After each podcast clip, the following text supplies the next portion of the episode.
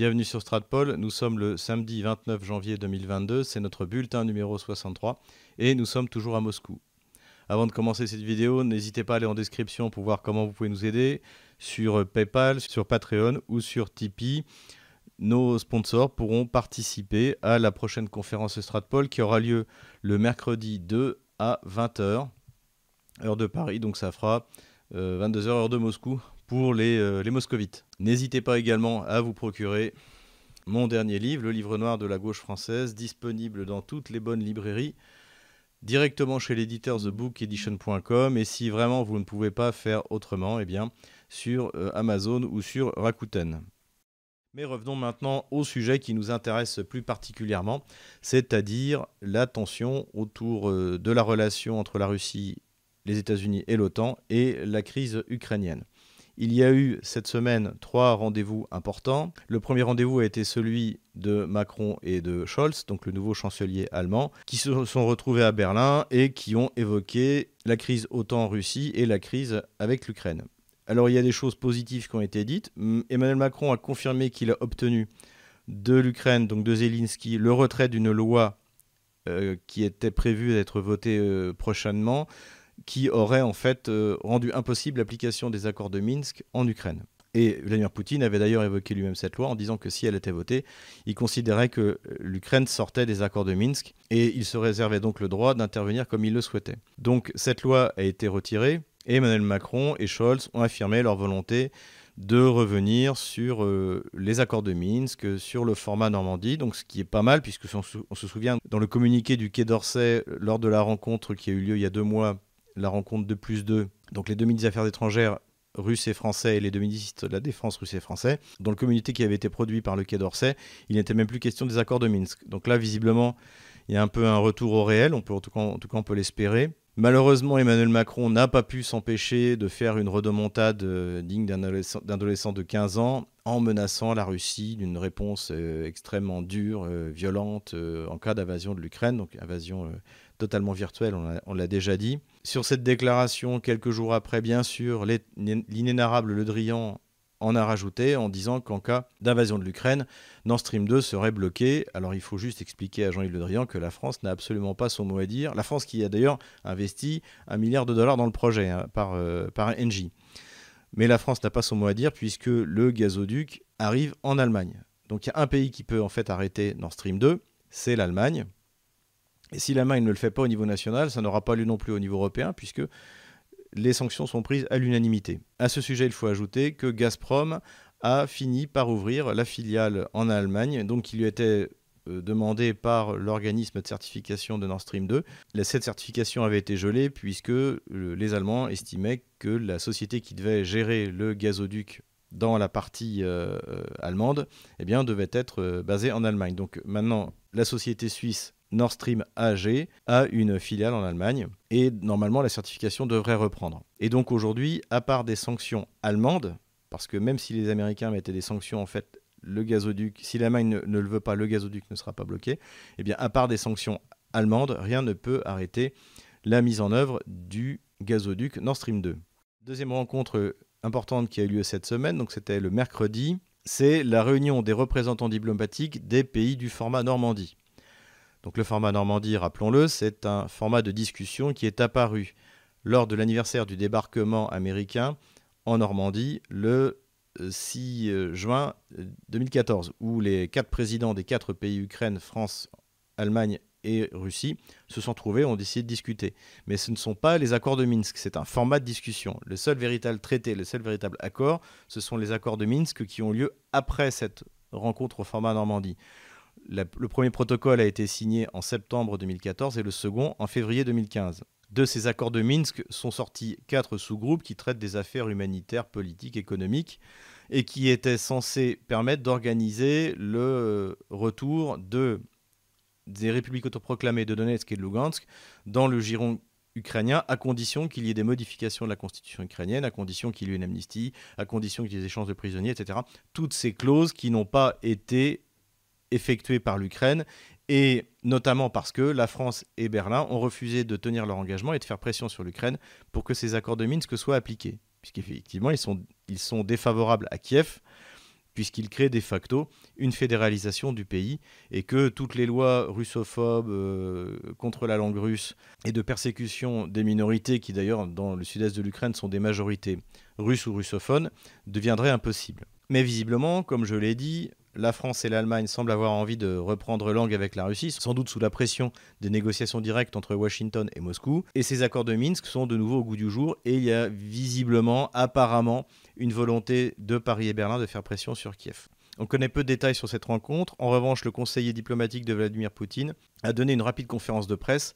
Désormais, les Russes communiquent sur, euh, après les, rendez-vous internationaux parce qu'ils ont compris que sinon les Occidentaux le font en faisant fuiter des informations fausses ou vraies euh, dans la presse. Donc désormais, les Russes, aussitôt qu'il y a une réunion, eh bien, communiquent un minimum d'informations pour pas que les, Occidentaux puissent raconter n'importe quoi. Et ce qui est intéressant dans la conférence de presse de, de Kozak, le représentant de Poutine, encore une fois, le conseiller diplomatique, c'est qu'il euh, il a dit que en fait, euh, ni Paris ni Berlin n'avaient arrêté leur position sur les accords de Minsk. Et en fait, ce que je disais en plaisantant il y a, il y a un an, depuis, en gros depuis les accords de Minsk, c'est que visiblement les, les diplomates français ne les avaient pas lus. Et en fait, a priori, c'est ce qui s'est passé. C'est-à-dire que ce qu'on a compris à demi-mot d'après les déclarations de Dimitri Kozak, c'est qu'en fait, les Français et les Allemands n'avaient pas compris en quoi les accords de Minsk étaient engageants. Donc espérons que d'ici 15 jours, puisque eh Paris et Berlin ont demandé 15 jours pour euh, donner leur position, ils auront lu et bien lu les accords de Minsk, comprendre qu'il y a une chronologie, que cette chronologie, ainsi que les termes des accords de Minsk, doit être respectée. De toute manière, on va rapidement savoir si ça fonctionne. En tout cas, ce retour en force des accords de Minsk ne fait pas le jeu de Kiev, puisque dès le lendemain d'ailleurs de leur, signature, euh, les Kieviens avaient annoncé qu'ils ne respecteraient pas, que c'était juste des recommandations, qu'il n'y avait rien de contraignant. Donc pour Kiev, c'est un échec. Troisième réunion importante qui a eu lieu cette semaine, c'est la discussion entre Emmanuel Macron et Vladimir Poutine. Quelle patience doit avoir ce, président russe pour discuter justement de ces sujets. La discussion a duré une heure et là aussi immédiatement après cette discussion, le Kremlin a publié un communiqué pour dire de quoi il avait été question, encore une fois, pour éviter que la diplomatie française ne raconte n'importe quoi et fasse fuiter des fausses informations dans la presse française. Qu'est-ce qu'on a appris? Eh bien, c'est que Vladimir Poutine avait discuté avec Emmanuel Macron des demandes de garantie de sécurité de la Russie, en expliquant qu'il n'était pas satisfait de la vision occidentale de ces garanties de sécurité. En ce qui concerne le dossier ukrainien, Vladimir Poutine a simplement souligné que Kiev devait se mettre d'accord avec Donetsk et Lugansk. Donc euh, la Russie n'est pas partie prenante au conflit, contrairement à ce que justement on essaie de faire croire dans les diplomaties euh, occidentales et malheureusement euh, françaises. Quelques points positifs tout de même. Il y a des convergences sur la question iranienne, donc resigner un accord sur le nucléaire iranien, ce qui est possible pour tout le monde puisque l'accord à l'époque avait été signé à l'époque d'Obama, tandis que Joe Biden était vice-président. Pour Joe Biden également, ce serait plutôt un succès. Et également, deuxième point positif, c'est qu'ils ont parlé de la coopération dans le domaine du nucléaire civil entre la France et euh, Rosatom, euh, c'est-à-dire la, Russie. Donc nos deux pays sont des grandes puissances dans le nucléaire civil. Et effectivement, si jamais ils arrivaient à s'associer, ce serait quelque chose d'industriellement très intéressant pour les deux pays. Voilà les grandes rencontres qui ont eu lieu. Alors quelle est désormais la situation sur la demande des garanties de sécurité russes, puisque les Américains ont remis également cette semaine, décidément qu'est-ce que la semaine a été dense, les Américains ont remis leur réponse au ministère des Affaires étrangères russe. Alors ce qui est intéressant, c'est que les Russes avaient adressé une demande de garantie à Washington, mais que Washington, pour ne pas euh, effrayer ses alliés de l'OTAN, a fait une double réponse. Donc il y a une réponse qu'on peut dire publique qui a été faite par l'OTAN, donc Stoltenberg, qui a d'ailleurs fait une conférence de presse en expliquant que en gros, rien n'était possible, enfin, à part quelques discussions. Et puis, il y a la réponse américaine, donc qui a été euh, faite par Blinken, qui lui aussi a fait une conférence de presse et qui a demandé à ne pas être publiée. Donc ça, c'est assez intéressant. Quoi qu'il en soit, cette réponse n'a pas satisfait, évidemment, on s'y attendait, euh, Sergei Lavrov. En gros, ce qu'il en ressort, mais encore une fois, on ne sait pas exactement ce qu'il y a dedans et on ne sait pas pourquoi euh, Washington ne veut pas que ce soit publié. Mais ce qu'il en ressort, c'est que sur la question de l'Ukraine et de la Géorgie, l'OTAN et Washington considèrent qu'en en gros, c'est un acte souverain des deux pays de rentrer ou de ne pas rentrer dans l'OTAN. Donc cette considération est, du point de vue d'ailleurs des relations internationales complètement stupide. Le fait de rentrer dans une alliance militaire n'est pas un acte anodin de, politique intérieure. C'est un acte de politique étrangère, donc ça a des conséquences à l'étranger. Et d'ailleurs, quand on regarde le commencement de la Première Guerre mondiale, parmi les motifs de l'escalade vers la guerre, il y a le jeu des alliances permanentes militaires la triple entente russo-franco-anglaise d'un côté et la triplice euh, allemande, autrichienne et italienne. Donc euh, dire que les, pays font ce qu'ils veulent, c'est complètement idiot, puisque non, une alliance militaire permanente, en plus avec, euh, avec un système d'entrée en guerre automatique, a forcément des conséquences en relations internationales. Qu'est-ce qu'on peut dire en conclusion sur cette situation des exigences russes en matière de garantie de sécurité internationale. Dans l'ensemble, le bilan est très favorable aux Russes. Premièrement, ils ont obtenu un dialogue direct avec Washington. Deuxièmement, ils vont avancer sur certains sujets.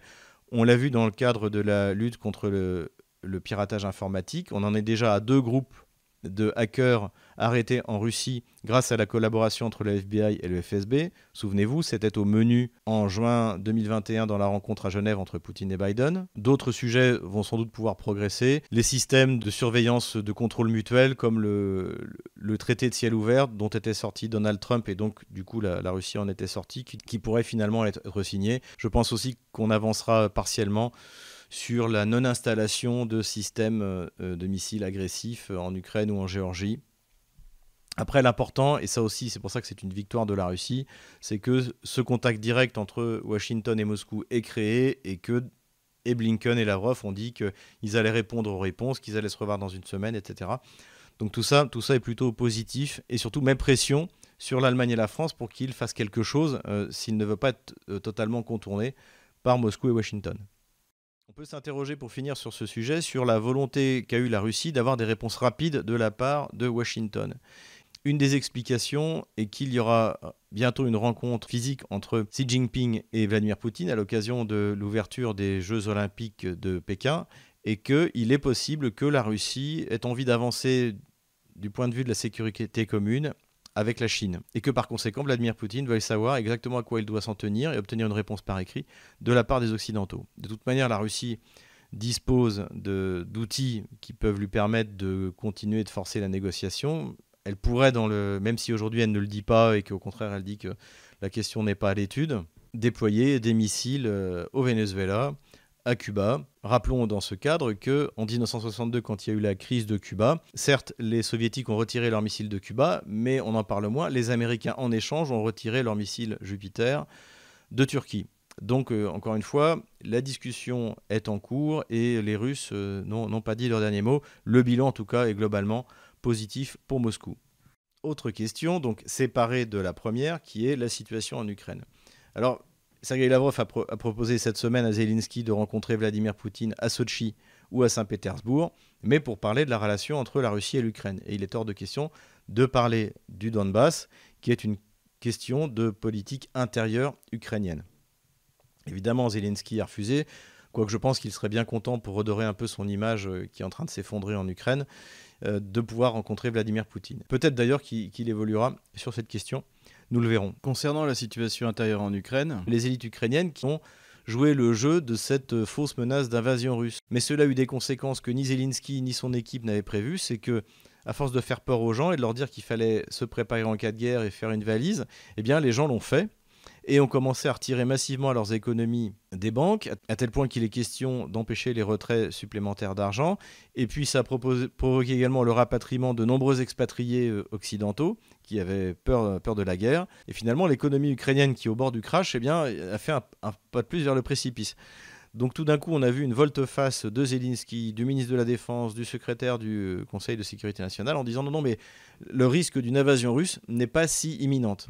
Alors ça a été interprété dans la presse américaine immédiatement comme une divergence de position entre Biden et Zelensky. En fait, c'est pas ça, c'est tout simplement que Zelensky se rend compte qu'il faut arrêter de faire peur à sa population. Et ce qui est intéressant également dans la déclaration de Zelensky, c'est qu'il dit après tout, nous n'assistons pas à autre chose que ce qu'on a eu déjà en 2021. À croire qu'il a lu Stratpol puisque c'est exactement ce que nous disons. C'est que le psychodrame qu'on vit aujourd'hui sur la menace euh, d'invasion russe, on l'a eu en avril 2021 et on l'aura en avril, euh, mai 2022 euh, avec de fortes probabilités. Voilà, et Zelensky, donc, du coup, a tenté de rassurer sa population et a même demandé à ses interlocuteurs occidentaux d'arrêter de, jeter de l'huile sur le feu. Cette hystérie qui tend de plus en plus à devenir incontrôlable est liée, à mon avis, à une profonde crise au sein des élites gauchistes, atlantistes, néoconservatrices en Occident, pour ce qui nous concerne particulièrement aux États-Unis et en France. En effet, la presse américaine, qu'elle soit démocrate ou républicaine, de gauche ou de droite, est particulièrement déçue par ce comportement de Joe Biden vis-à-vis de Vladimir Poutine. Et donc c'est la véritable hystérie dans la plupart des journaux américains qui, pour certains, appellent quasiment à la guerre. C'est le cas également chez les représentants au Parlement des deux partis. Exception à la règle, Tucker Carlson, que nous avons fait découvrir à certains de nos auditeurs, d'autres le connaissaient, j'ai vu d'ailleurs dans les commentaires. Donc ce Tucker Carlson est un éditorialiste conservateur sur la chaîne, soi-disant conservatrice, mais bon, pas dans tous les cas, Fox News, a appelé Joe Biden à s'allier avec la Russie contre l'Ukraine, puisque après tout, les États-Unis n'avaient aucun intérêt en Ukraine. Et c'est vrai qu'en dehors de cette idéologie géopolitique qui veut que l'Ukraine soit un pivot qui empêche la Russie d'être européenne et d'être un empire, en, fait, les États-Unis n'ont absolument pas besoin d'avoir l'Ukraine comme allié ou d'y être présent. Ça a donc été un moment conservateur dans le euh, mainstream euh, américain qui a été assez drôle euh, et qui a été repris y compris dans la presse russe. La presse française a suivi exactement la même folie, discutant comme d'une évidence sur la prochaine attaque russe. Et là également, on sent le désarroi, alors qu'on a pu déjà constater hein, chez quelqu'un comme Thomas Gomard, le directeur de l'IFRI, chez Bruno Tertrais, qui ne comprennent absolument pas ce qui se passe et qui psychologisent de plus en plus des questions aussi froides et pragmatique que les relations internationales. Je remercie d'ailleurs Benoît qui m'a fait passer cet extrait de Elchaninov. Alors Elchaninov, c'est le rédacteur en chef de Philosophie Magazine, et il avait écrit un livre qui n'était pas très intéressant en fait, dans la tête de Vladimir Poutine, c'est comme ça que ça s'appelait. Alors il mélangeait un peu tout en fait, il prétendait que des courants complètement différents aient pu euh, influencer Vladimir Poutine. En revanche, il avait raison sur un point, mais qu'il n'a pas su isoler, c'est qu'effectivement, Vladimir Poutine, et nous en avons déjà parlé sur cette chaîne, eh bien, était fortement inspiré par les écrits de euh, Ivan Ilin, euh, Berdaïev, Soloviev. Je vous renvoie une vidéo que nous avions fait à, ce sujet. Donc voilà ce que dit ce fameux Elchaninov. Moi, ce qui m'inquiète un peu, finalement, c'est que depuis une dizaine d'années. Ça a commencé avant l'annexion de la Crimée et, euh, et, le soutien aux séparatistes russes ou l'organisation même de, de, cette guerre. Vladimir Poutine propose à son peuple une vision euh, finalement euh, victimaire, évangeresse de l'histoire. Et le fait de manière extrêmement systématique. Nous sommes les victimes de l'Occident et nous devons nous venger de l'Occident. Et par rapport aux sanctions, il y a en Russie une exaltation de la guerre qui aujourd'hui se traduit par des exercices militaires pour les enfants dans les écoles, qui se traduit par en fait véritablement une zombification des esprits. Heureusement qu'il n'est pas total parce que les citoyens russes sont intelligents, mais ce qui s'exerce par les médias et puis par, par l'école, l'éducation, un contrôle sur les historiens, qui fait qu'aujourd'hui, Vladimir Poutine finalement dit ce qu'il dit, mais de manière encore plus forte. Je vous promets peut-être du sang et des larmes, mais nous allons rejoindre nos ancêtres victorieux de la Seconde Guerre mondiale. Il y a une sorte de mythologisation de la Seconde Guerre mondiale qui est un peu inquiétante parce qu'on quitte un peu le terrain du rationnel. On est dans véritablement dans une exaltation du sacrifice de l'homme russe. Donc là, en fait, on a deux choses. Il y a d'abord, euh, Poutine est méchant. Et comme il est très méchant, en fait, à cause de lui, les Russes sont méchants parce qu'ils veulent se venger. Quand on, habite ici qu'on entend ça, c'est à hurler de rire. Hein. Et le deuxième euh, aspect, c'est une véritable inversion accusatoire, puisqu'il accuse Vladimir Poutine d'être irrationnel. Alors que Vladimir Poutine est sans doute avec Xi Jinping un chef d'État des plus rationnels du moment. Tous les objectifs politico-stratégiques russes sont lisibles. On sait exactement ce que veulent les Russes et on sait exactement ce qu'il ne faut pas faire si on ne veut pas les provoquer. Et on sait si on fait cela, quelle sera la réaction parce qu'ils le disent. Donc c'est ça qui est intéressant. Alors qu'en plus, la table qui était convoquée euh, sur Public Sénat, bah, on avait justement ce pauvre Bruno Tertrais qui ne sait plus quoi faire. Maintenant que ses maîtres néoconservateurs le laissent tomber. On avait donc affaire à une table majoritairement composée de dépressifs hystériques qui ne comprenaient pas que le monde ne corresponde pas à, à leur idéologie. Au milieu de ces délires des analystes et des journalistes français, une voix de lucidité s'est faite entendre sur France Info, c'est celle de Thierry de Montbrial. Alors Thierry de Montbrial, c'est le président et fondateur euh, de l'IFRI et qui a dit dans une courte interview exactement ce que nous expliquons, notamment sur les sanctions depuis 2014 et sur les enjeux. D'ailleurs, je mettrai en lien cette interview puisque en gros tout y est. Alors nos auditeurs doivent être un peu étonnés de me voir dire euh, du bien de l'IFRI, mais en fait, il faut voir qu'à l'origine, l'IFRI, c'était un véritable centre de recherche sur les relations internationales. Et vous avez des personnes donc comme euh, Thierry de Montbrial, mais également comme euh, Dominique David, hein, qui doit être président euh, adjoint, qui d'ailleurs était mon, professeur à Saint-Cyr, et qui étaient vraiment des personnes brillantes. Moi, j'étais toujours, toujours impressionné. En revanche, aujourd'hui, c'est devenu une agence de communication pour aller expliquer sur les plateaux télé que tout ce que fait Emmanuel Macron est bien et qu'il et que a raison. Donc vous avez Thomas Gomard et euh, ou cette pauvre Natalia Kostouyeva qui passe en boucle sur C'est dans l'air, sur France Culture, sur République Sénat, pour expliquer en gros que Emmanuel Macron et, Jean-Yves Le Drian ont raison. Mais tout ça n'enlève rien à la lucidité d'un Montbrial ou d'un Dominique David. Donc voilà, en conclusion, il n'y a pas, il n'y a jamais eu de risque d'invasion russe en Ukraine, sauf si Kiev lance une opération d'épuration ethnique, nous l'avons déjà dit. Il n'y a en outre aucun risque d'invasion de la Russie vers les pays baltes, qui sont des déserts humains et économiques, dont la Russie n'a absolument pas besoin, qui serait un boulet qu'elle ne veut absolument plus traîner. Bien sûr, la Russie n'envahira pas non plus la Pologne. Donc ça, c'est une agitation euh, totalement artificielle. Les menaces américaines continueront. Récemment, c'était un des membres du Conseil de sécurité nationale américain, Peter Harrell. Il a dit qu'en cas d'invasion de l'Ukraine, des sanctions seraient mises en place contre la Russie, mais qui ne toucheraient pas les Russes du quotidien. Alors dans la mesure où il explique que ça va provoquer de l'inflation, on ne voit pas trop comment ça va être possible. Et il a ajouté qu'il voulait s'attaquer au potentiel industriel russe. Ce qui est intéressant parce que jusqu'à présent, on nous expliquait que la Russie, dont près de 30% du PIB c'est de l'industrie, mmh. euh, n'était juste capable que de produire de l'essence. Donc, euh, donc en même temps, on est, c'est intéressant d'assister à ces contradictions. En tout cas, les Russes prennent ces menaces de sanctions avec euh, des involtures. Déjà, ils n'y croient pas il y a eu une interview de Dimitri Medvedev, donc, qui est le secrétaire euh, général adjoint du Conseil de sécurité russe, hein, le, secrétaire général étant Vladimir Poutine, et qui expliquait de toute manière l'économie de la Russie était prête, que quoi qu'il arrive, les Européens, quoi qu'ils disent, seraient toujours obligés d'acheter du gaz russe. Donc euh, même s'ils fermaient le, SWIFT et qu'ils interdisaient l'utilisation du dollar, eh bien, dans ce cas, la Russie vendrait son, gaz et son pétrole euh, en yuan, en euros ou en roubles. Donc voilà, même les déclarations délirantes de Biden sur des sanctions directes contre Vladimir Poutine ont plus fait rire qu'autre chose, puisqu'a priori on ne voit pas comment Vladimir Poutine pourrait être dissuadé de voir euh, ses comptes bloqués aux États-Unis et ses actifs gelés. Donc on est toujours hein, dans l'hystérie occidentale, dans un peu du n'importe quoi.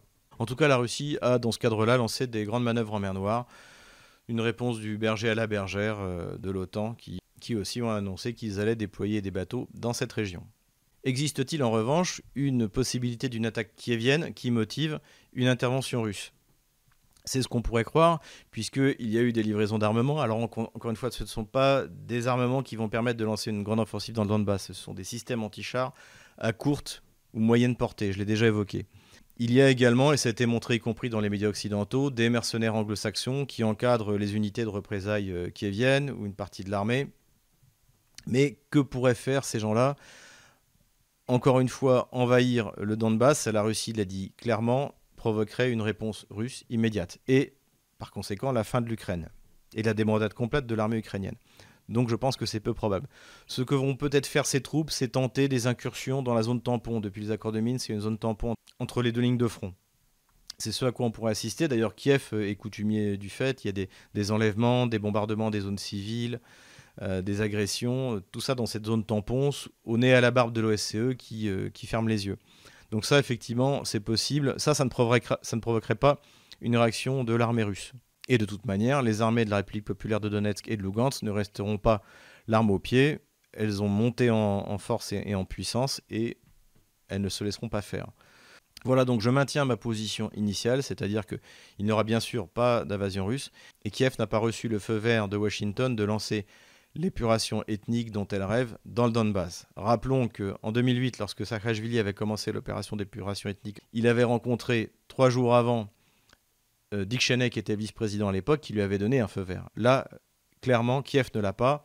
Les Allemands et les Français qui relancent Minsk euh, n'en veulent pas. Et donc, euh, d'ici 15 jours, je pense qu'il ne se sera de toute manière rien passé pour les raisons que je viens d'évoquer. Voilà, c'est tout pour aujourd'hui. J'espère que cette vidéo vous a plu. Elle était un peu longue, mais L'actualité est ainsi. N'hésitez pas en tout cas à mettre un pouce bleu ou noir si elle vous a plu, à vous abonner à la chaîne. Merci encore, nous sommes désormais 60 000, c'est grâce à votre fidélité. Faites un commentaire et puis n'hésitez pas à nous soutenir et à vous procurer mon livre, le livre noir de la gauche française.